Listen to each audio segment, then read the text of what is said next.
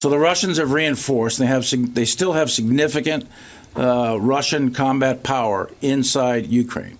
Now, Ukraine's had great success in the defense. They did a, a, tremendous job in defeating the Russian offensive. It's incredible what they were able to do. And then they went on the offensive at the beginning of September. And they had great success up in Kharkiv, and they've had better success uh, even down in Kherson, as you just witnessed. But Kherson and Kharkiv, physically, geographically, are relatively small compared to the whole. So that, that the military task of militarily kicking the Russians physically out of Ukraine is a very difficult task.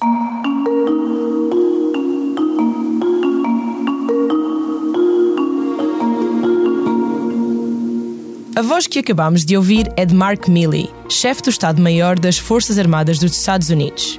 Nesta passagem de uma recente conferência de imprensa, Milley diz que, apesar de a Ucrânia estar a conduzir uma impressionante campanha de defesa, expulsar totalmente as tropas russas de território que estas já ocupam e que prefaz cerca de 20% do território ucraniano é uma tarefa que será extremamente difícil. O aviso de Milley faz eco noutros que têm sido deixados por líderes europeus e altas patentes da NATO e que servem para tentar controlar um pouco as expectativas dos comandantes ucranianos que continuam a pedir armamento com muita frequência e é uma situação por vezes complicada complicada de gerir na opinião pública ocidental.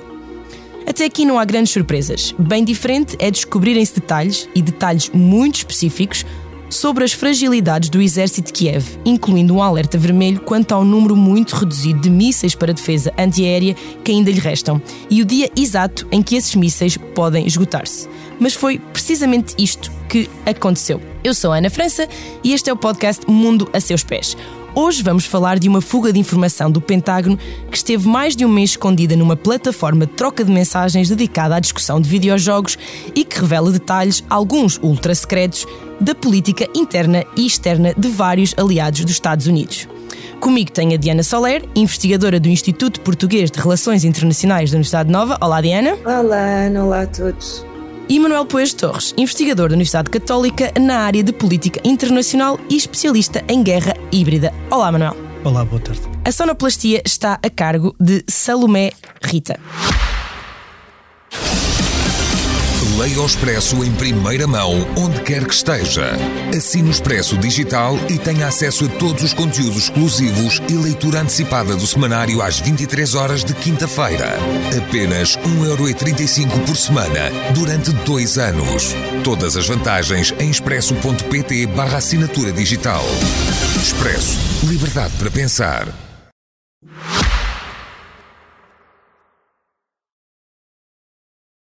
Além de elementos muito precisos sobre a estratégia de defesa da Ucrânia, esta fuga revela outro material sensível sobre o Egito, sobre a Coreia do Sul, sobre Israel, até conversas entre o secretário-geral da ONU, António Guterres, e o seu vice.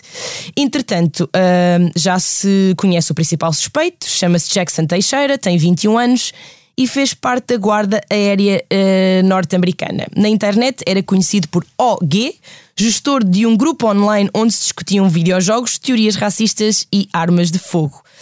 Uh, Manuel, comece por si. O Guardian diz que há mais de um milhão de pessoas com acesso a documentos do Pentágono com vários níveis de acesso, claro. Uh, como é que é possível um rapaz de 21 anos, aparentemente piloto de baixa patente, ter acesso a este tipo de documentos? Bom, um, uma, temos que fazer primeiro uma ressalva.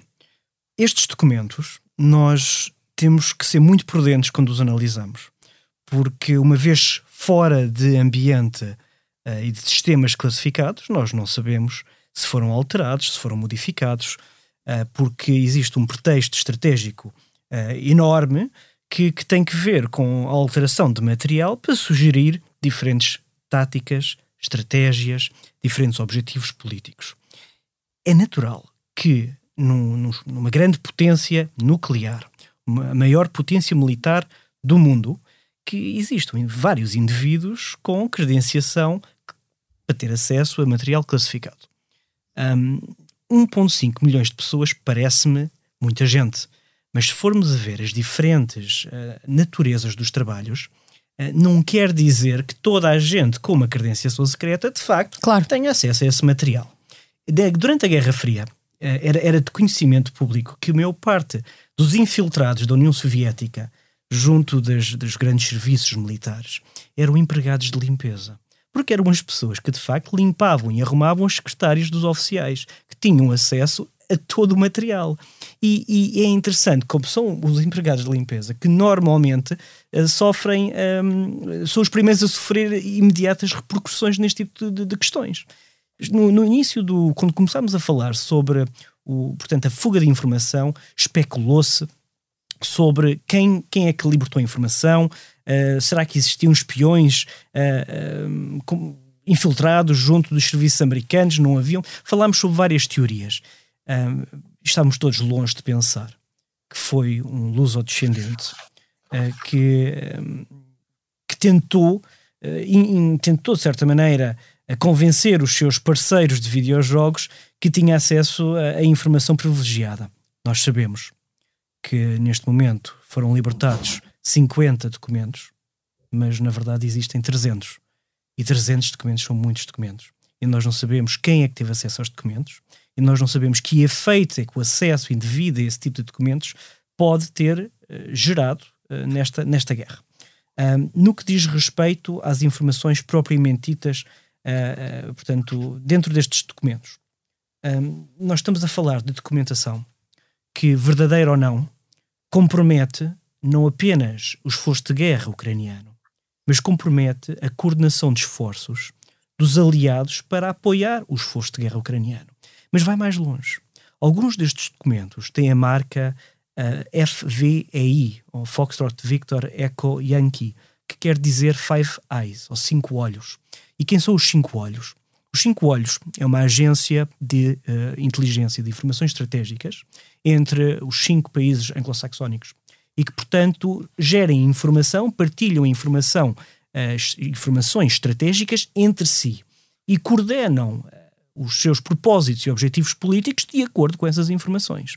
Ora, se estas informações dos cinco olhos, partilhada entre os cinco olhos, foi libertada nesta fuga do, portanto, como será conhecida para sempre, Discord Leaks, uh, se foi libertada, então vai comprometer não apenas todo o apoio à Ucrânia, mas inclusivamente a coordenação política, militar e diplomática entre os Estados Unidos da América, o Canadá, o Reino Unido, a Austrália e a Nova Zelândia.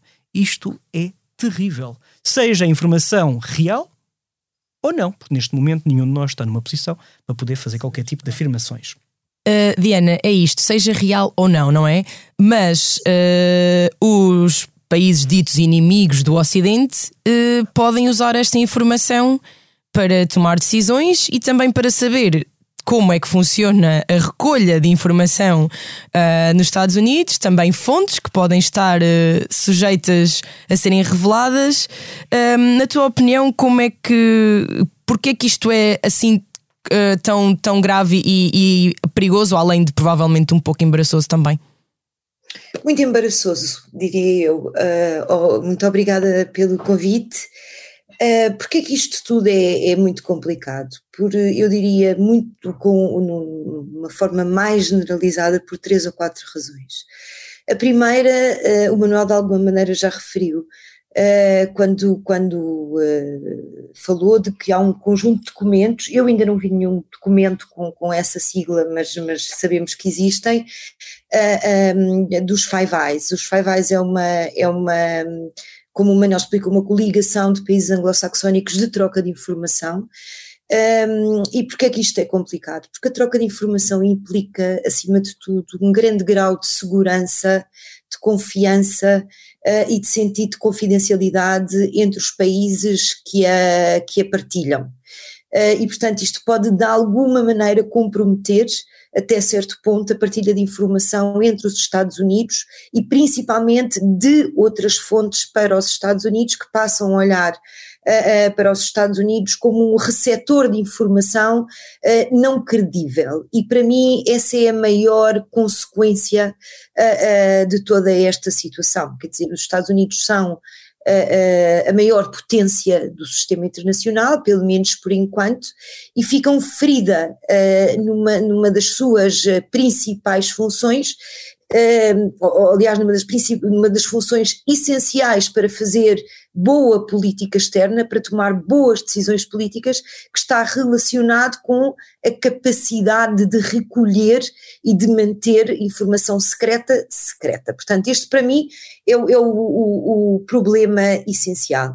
Relativamente à guerra da Ucrânia, um, que é o segundo problema que eu gostava de apontar também muito rapidamente, um, para mim, a questão mais grave é que dos documentos que se conhecem, que não são evidentemente todos, uh, percebe-se que há maior fragilidade uh, um, dentro das, das forças militares ucranianas, nomeadamente uh, porque o material que o Ocidente forneceu à Ucrânia é insuficiente para uma contraofensiva, portanto, calculou-se que eram precisos 12 batalhões, e segundo os documentos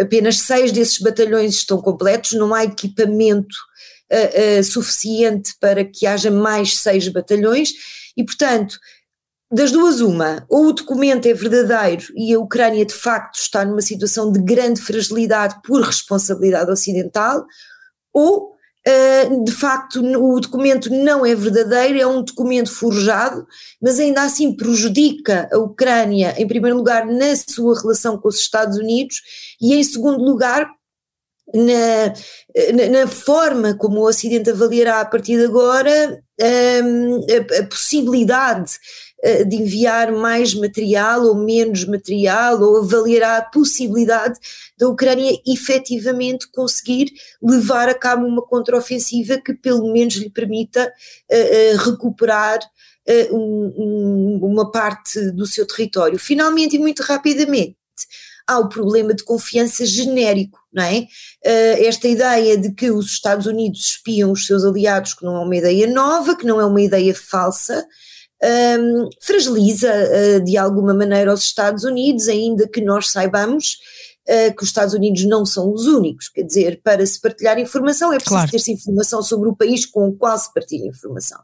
E, portanto, isto nesse aspecto acaba por não ser tão chocante como se ia esperar, uh, e houve outras instâncias em que isso aconteceu no passado, que, que, cria ondas de choque na altura, mas não danifica profundamente uh, as, as, relações uh, entre os Estados, pelo menos do ponto de vista público, daquilo que nós conseguimos perceber. Essa questão que falavas da, da Ucrânia de alguma forma poder perder o, o, apoio ocidental ou ele, ou ele poder desvanecer-se aos poucos por causa desta informação. Um, isso, isso para mim acho que merece uma análise, ou seja, um, o Pentágono não negou nenhuma das informações aqui contidas. Sabemos que algumas foram alteradas. não é?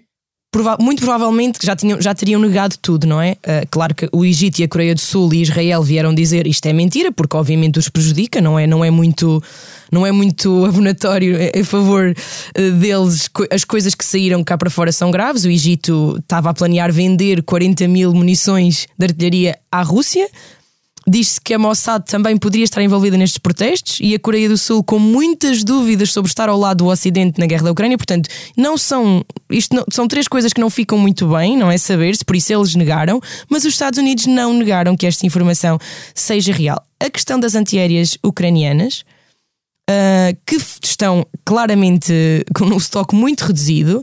Isto pode levar a Rússia a, sem mais nada, sem investir muito mais, simplesmente ter superioridade aérea, porque sabe que aquele sucesso incrível que nós vemos de a Rússia lançou 78 uh, ataques e 72 foram uh, a Ucrânia conseguiu interceptar. Isso pode deixar de acontecer, não é? Portanto, esta informação é utilizável em tempo real.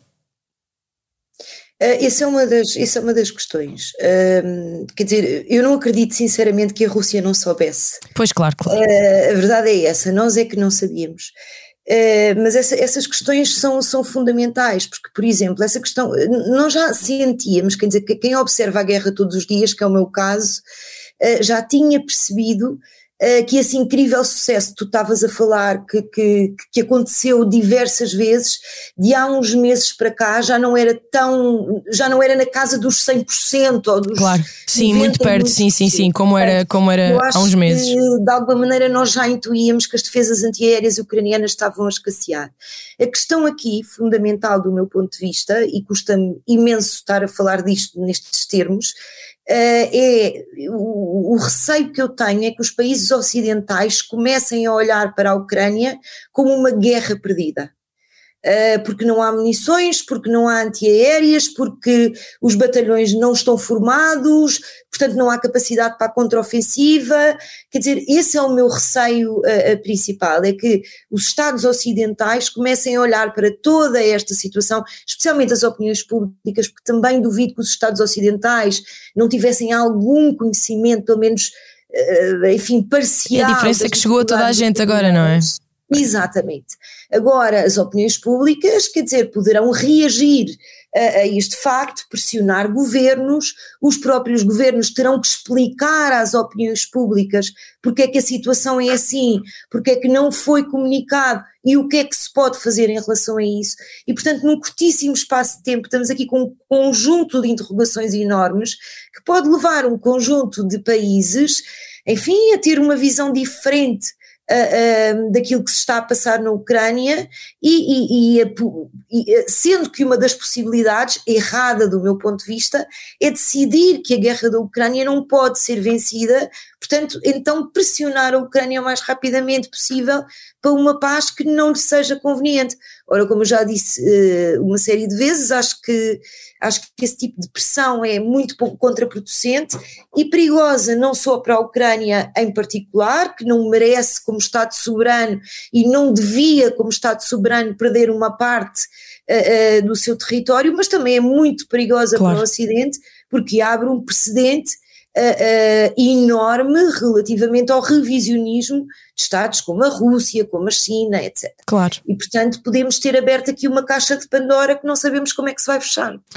Manuel, um, os outros países mencionados, a Ucrânia de facto é um, é um, caso complicado, os outros, há outros países mencionados, que já, já falámos aqui, Israel, Coreia do Sul, Egito, estes países são importantes para os Estados Unidos, são grandes aliados dos Estados Unidos, são estratégicos, estão em diferentes pontos do mundo, os Estados Unidos têm fontes uh, aqui a torneira de informação tenderá a fechar-se um bocadinho agora, dos aliados para os Estados Unidos?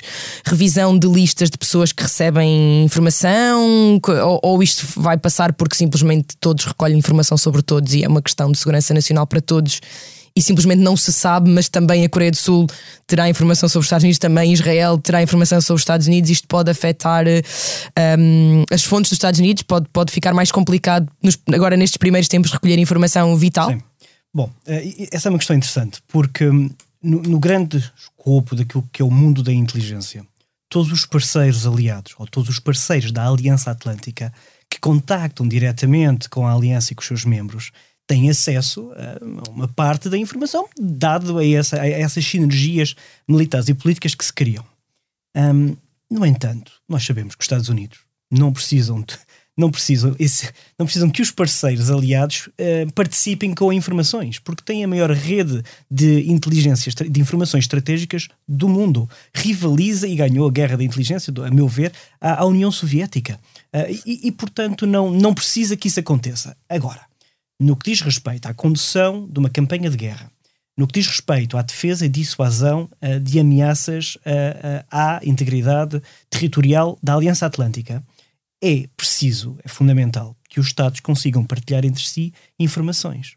Só que essas informações não passam entre Estados. Não existe uma grande, um grande uh, sistema em que passem, em que as nações partilhem informações abertamente entre, entre si. Isso não acontece. O que acontece é que as informações são, são compartimentalizadas e, portanto, eh, são tratadas de acordo com as matérias, com os portfólios de trabalho e, e são uh, partilhadas de vez em quando os Estados Unidos uh, certamente que sofrerão uh, algum tipo de, de, de, consequências face àquilo que aconteceu. Mas por isso mesmo é que o presidente Biden tenta politicamente minimizar este uh, episódio. Pessoalmente, eu sou fervorosamente contra minimizar este tipo de, de episódios, porque fazem parte da guerra. Isto acontece em todos os conflitos. Acontecem em paz e acontecem em guerra. E, portanto, temos que saber lidar com isto. É, é de facto um, grave que um, este tipo de fuga tenha acontecido por parte de um membro das Forças Armadas uh, americanas. Uh, pode levantar algumas questões no que diz respeito uh, à, à, segurança da informação interna dos serviços americanos. E, e, estou certo que, a partir de agora, Isto será mais um, um aviso à navegação para que os processos de credenciação sejam ainda mais cautelosos.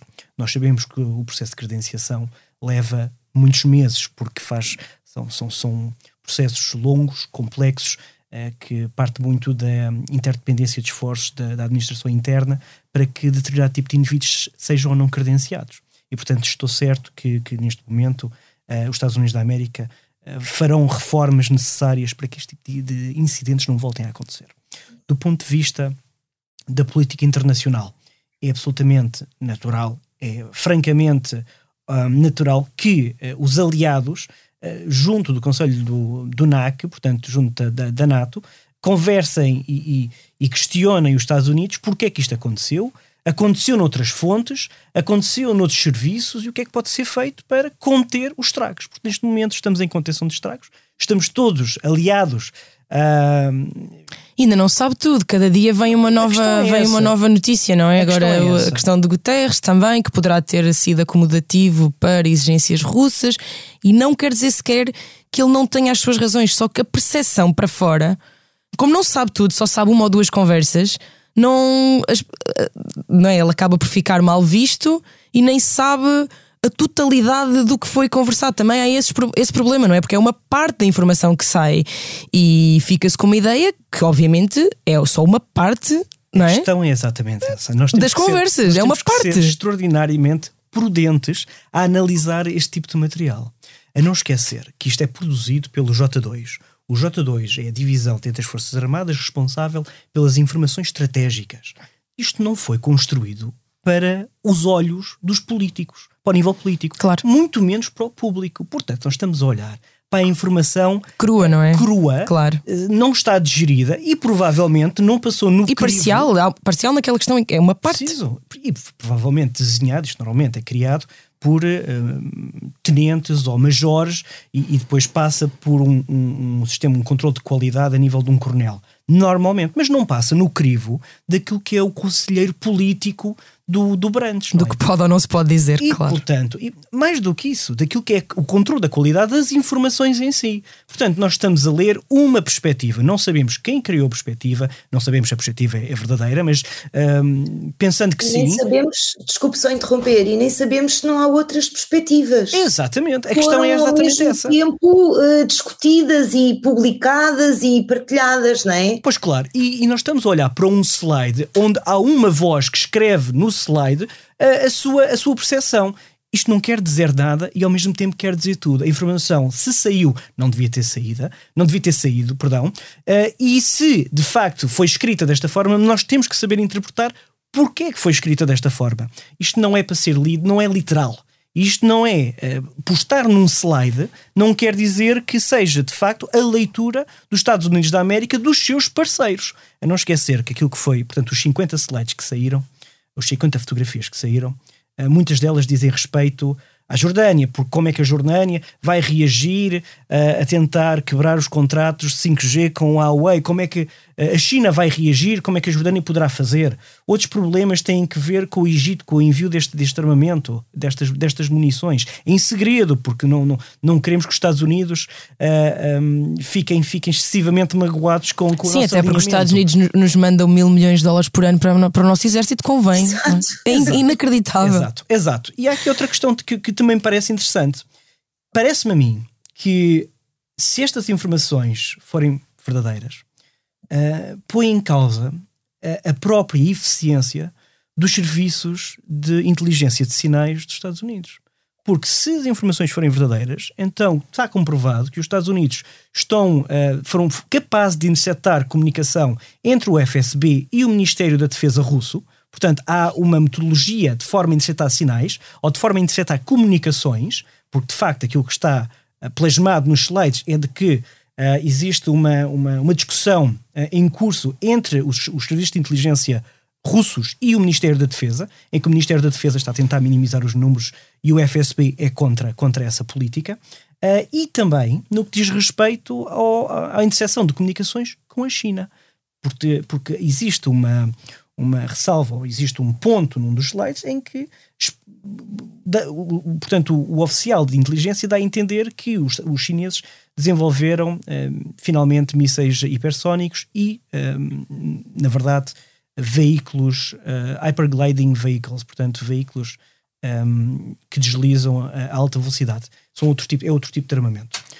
E isso põe em causa todo o sistema, todo o aparato de informações estratégicas montado pelos Estados Unidos com os seus adversários. Isso é perigosíssimo, porque normalmente neste tipo de neste tipo de ambientes existem existe pessoal infiltrado uh, no, no, corpo militar e diplomático dos outros dos outros adversários ou dos das outras nações. Isso põe em questão a segurança dos esforços humanos nessas nações. Portanto, a, a ação do Jacques Teixeira pode de facto ter repercussões não apenas a nível da política eh, internacional, mas diretamente na salvaguarda daquilo que é a segurança de, de profissionais no terreno. E é de facto uma traição à pátria e será julgado certamente como tal. Ele, os, os amigos dizem que ele era, uh, e é, suponho, muito anti-guerra e, e cristão profundo. profundo.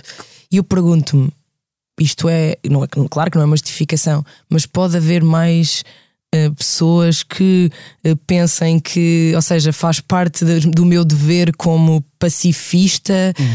lançar uh, na net coisas Pois claro. Uh, bom, eu não sei, o copycat, qualquer coisa assim não, não pode é acontecer. Não? não é incompatível com, com a guerra. No entanto, ser um pacifista uh, está, está, na profissão, podia estar noutro tipo de profissão, porque uh, ser militar não é necessariamente ser um senhor da guerra. Mas é defender os interesses políticos. Ou sequer a favor que haja conflitos Exatamente. armados, claro. Defender politicamente. Caso eles é aconteçam. É o propósito da nação. Uhum. Porque em guerra Uh, há dois princípios basilares em Clausewitz. É o princípio da reciprocidade e o princípio do, da violência máxima. E por isso é que nações nucleares não se atacam diretamente, utilizam meios, se me permite, destruição mútua, não? É? assimétricos claro. para se atingir um ao outro. Porque quando há um ataque, o adversário, se for nuclear, reage da mesma forma, dá-se um escalar de violência que pode ser ela máxima. A utilização e a fuga deste material pode não apenas pôr em causa o esforço de guerra, mas toda a coordenação de esforços. E isto é hum, grave. Se as, informações, mais uma vez, forem corretas, existem números que diz respeito ao número de munições já utilizadas pela Ucrânia nesta guerra. E uh, o slide dita que foram utilizadas cerca de 900 mil munições de artilharia da Howitzers, 155 milímetros. Ora, antes da guerra começar, o stockpile americano era o dobro desse número. Uhum. O que quer dizer que já foi utilizado pelo menos metade do stockpile americano reservado para um conflito uh, de larga escala Com os americanos. contra, contra claro. um adversário uh, em igual paridade. Isto é gravíssimo. Porque nós sabemos que o complexo militar industrial americano não consegue suportar o desenvolvimento de novas munições ao mesmo tempo que elas são gastas na Ucrânia. E se os Estados Unidos não conseguem, então mais ninguém, ninguém consegue. consegue. E portanto, os aliados, a Europa eh, e Portugal aqui têm que estar preocupado, porque Portugal tem uma voz muito, muito pequena e não, estrategicamente não, não conta, mas uh, nós próprios temos que fazer um, um, debate interno nacional para tentar compreender o que é que nós queremos fazer na defesa daquilo que são os nossos interesses. Claro. Porque os interesses dos americanos nem sempre estão alinhados com os interesses da Europa e muito menos com os interesses portugueses. E eu continuo hoje, ao final de um mês, de, um, perdão, um ano de guerra, sem saber uh, se os interesses uh, estratégicos portugueses estão ou não estão uh, seguros. E, e, eu acho que isso é um ponto importante. Diana, outra coisa surpreendente é a qualidade de informação que de facto está nestes, nestes documentos e o nível de acesso e penetração que os Estados Unidos parecem ter junto, quase literalmente nos corredores do Kremlin, não é? Ou do, ou do, ou do Ministério da Defesa. Um, isto, isto é, vai até ao osso da estratégia a longo prazo da Rússia, mas ao mesmo tempo também se sabe o que é que eles atacaram ontem. Portanto, é, é em tempo real e também uh, o, que vão, o, que podem, o que podem fazer. Uh, este acesso, obviamente, pode estar em causa. Alguma coisa que os aliados possam fazer para contornar isto e continuarem a ter acesso a estas coisas? Um, antes de mais, quer dizer, esse, esse, isso, é o, digamos assim, o core business dos serviços secretos e, portanto, isso só mostra que os serviços secretos norte-americanos têm sido competentes. Uh, o problema uh, e, e, o lado da incompetência, digamos assim, está precisamente na possibilidade desse tipo de dados se tornarem públicos, como aconteceu agora. E, e, aí eu estou absolutamente de acordo com o Manuel, quer dizer, nós ainda não temos bem a noção das repercussões uh, que isto pode vir a ter uh, a, a, prazo. Agora, um, além de pôr em questão a salvaguarda da, da segurança dos operacionais que estão no terreno, que recolhem as informações, são pessoas humanas no fim do dia, não é? Nada disto aparentemente foi ecado através de, de, de, de, computadores, não é? Portanto, estamos a falar de pessoas humanas. Um, vamos ver, há outra dimensão de que começámos a falar ao princípio, mas também não desenvolvemos, que, que eu acho que também é muito importante e que de alguma maneira tu já tocaste, um, que tem a ver um, com a, a forma como, uma vez que esta informação é tornada pública, os inimigos dos Estados Unidos a vão usar.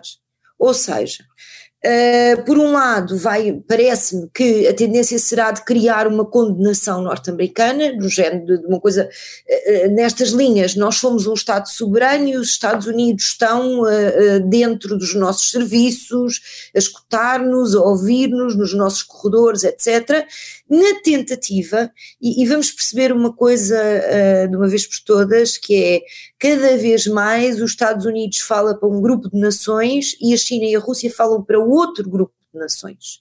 E, portanto, o que a China e a Rússia tentarão fazer de alguma maneira é falar para o seu grupo de nações, para o grupo de nações que querem que apoiem, por um lado, a guerra da Ucrânia, por outro lado, um, um, a Rússia na guerra da Ucrânia, por outro lado, esta ideia da China se começar a tornar um produtor de ordem internacional e que subscrevam, no fundo, a ordem internacional chinesa, e, portanto, da mesma maneira que as fragilidades políticas dos Estados Unidos têm sido exploradas à exaustão, algumas que até já não figuram no ideário norte-americano, ou não figuram, pelo menos neste momento, o que vamos assistir agora, do meu ponto de vista, do ponto de vista político, é a exploração, uh, uh, no fundo, desta. Um, desta, de, desta fuga de informação, ou seja, os Estados Unidos, até os seus próprios aliados espiam, os Estados Unidos estão nos nossos corredores, os Estados Unidos estão a ouvir-vos a todos, os Five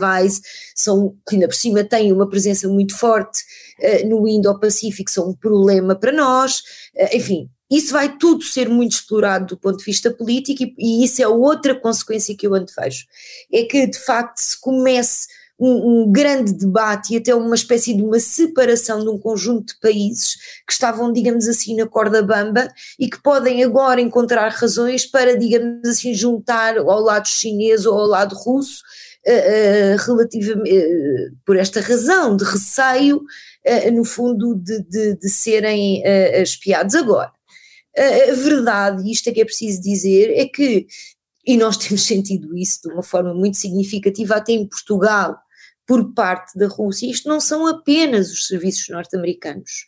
Os serviços russos também estão em todos os países, estão nos Estados Unidos, com certeza os serviços chineses também. Há uma longa tradição de espionagem que vem da Guerra Fria, que não se desmantelou, não na sua totalidade, a seguir à Guerra Fria, uh, e portanto, uh, quer dizer, se por um lado vamos assistir a este discurso, penso eu, do, do, lado da China e da Rússia, por outro lado era muito importante que os Estados Unidos eh, eh, desenvolvessem o seu próprio discurso. E esse discurso poderia ir em duas direções. Ou negando a veracidade dos documentos, que me parece um bocadinho tarde, porque mesmo que os Estados Unidos venham a negar a veracidade dos documentos, Uh, uh, já ninguém vai levar uh, essa negação da veracidade dos documentos a sério, ou então fazer uma pedagogia daquilo que são verdadeiramente os serviços secretos, para que as pessoas compreendam que não é aquilo que se tem dito muito, que é os americanos espiam toda a gente, não. As grandes potências espiam e, e, e têm presença em todas as outras grandes potências porque faz parte da sua própria política e da sua própria política de segurança e defesa terem informações acerca de Estados inimigos. Uhum. Portanto, Uh, vamos ver como é que se desenvolve este discurso, vamos ver como é que se desenvolve tudo isto, uh, vamos ver de que maneira é que, que, enfim, que este assunto vai continuar a ser tratado, mas a mim parece-me que, que, que, enfim, que, que não, não podemos esperar menos que uma exploração por parte dos inimigos dos Estados Unidos desta, desta fuga, fuga de informação. Um, e isto mostra também, ao mesmo tempo, que uh, uh, o Manuel falava de uma coisa que é muito interessante e muito importante, que é uma coisa são fugas de informação em tempo de paz, outra coisa são fugas de informação em tempo de guerra. Ou seja, fugas de informação em tempo de guerra têm um impacto completamente diferente no, na continuação da guerra. Um, e, e, e, enfim, uh, e, e na forma como se percepciona o papel de cada ator uh, uh, nesta guerra. Isto veio complicar muito uh, a maneira como quer a guerra, quer a evolução do sistema internacional, do meu ponto de vista está em transição de poder, se vai desenvolver daqui para a frente.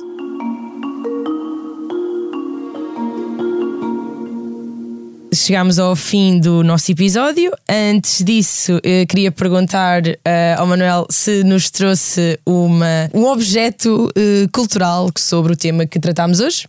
Sim, a propósito do tema, um, existe um livro muito interessante, a meu ver, uh, chamado O Círculo da Traição. O Círculo da Traição é um livro escrito por duas ex-agentes da CIA que foram líderes de missão para encontrar uh, o autor do leak, portanto, o autor de uma fuga de informações, uh, de seu nome Aldrich Ains. Aldrich Ains uh, fez uma fuga enorme de informações para a União Soviética, era também ele um agente, um colega da, das autoras deste livro, e que foi recrutado pelo KGB e, e, fez, fez esta fuga de informação. Esta fuga de informação teve consequências terríveis, porque acabou por. Um, acabou por eh, culminar no, na morte, portanto, na prisão de 10 agentes infiltrados americanos e depois no, na sua execução. Uh, e, portanto, é um caso um, muito chocante que aconteceu nos Estados Unidos durante a Guerra Fria e eu acho que é um, é um livro uh, apropriado ao tema porque, de facto, explora as consequências graves de um ato que aparentemente não, não deixa peso na consciência a alguns indivíduos. Portanto, o Círculo da Traição, de Sandra Grimes. Uh, Diana, o que é que nos trouxeste? Uh, eu não sou eu não sou especialista em questões de informações, portanto não tenho nada uh, para trazer, até porque só, só conheço uh, livros de ficção nessa área, mas e, e, e, acho que a veracidade desses livros é muito pouco credível. Mas eu, eu, eu, aconselharia para nós percebermos também como é que funciona a sociedade americana um, eu aconselharia os livros centrais do Philip Roth. Uh, não é uma não é uma literatura propriamente nova e original, uh, mas acho que nos faz compreender onde é que estão as raízes uh, deste tipo de, de, de, de, pessoas que os Estados Unidos muitas vezes produz não só os Estados Unidos, uh, os Estados Unidos, no fundo, produzem o, o, seu tipo de pessoas que podem provocar estes incidentes e os outros países produzem outras, mas há dois ou três livros já acerca dos Estados Unidos e da psique americana que eu acho que valia imensa pena ler todos do Philip Roth. Uh, gosto muito do, da, da pastoral americana, uh, gosto muito do Casei com uma Comunista sobre o macartismo Uh, e gosto muito de um livro que aparentemente não tem nada de político, mas explica muito bem a, a, a, sociedade americana que estamos a viver hoje, que se chama A Mancha Humana, The Human Stain, uh, que é um livro que já foi escrito há 20 e tal anos, mas que acaba por retratar uh, de uma forma muito contundente, quase visionária, aquilo que estamos a viver hoje nos Estados Unidos já tenho mais dois ou três livros para pôr na minha uh, lista de desejos. Este foi mais um episódio do Mundo a Seus Pés. Para a semana teremos novos temas e novos convidados. Agradeço à Diana, ao Manuel e à Salomé pelos cuidados técnicos. Aproveito para ouvir os outros podcasts do Expresso e deixe-nos desejar comentários, críticas e ideias para melhorarmos os nossos podcasts. Obrigada por nos ouvir e até para a semana.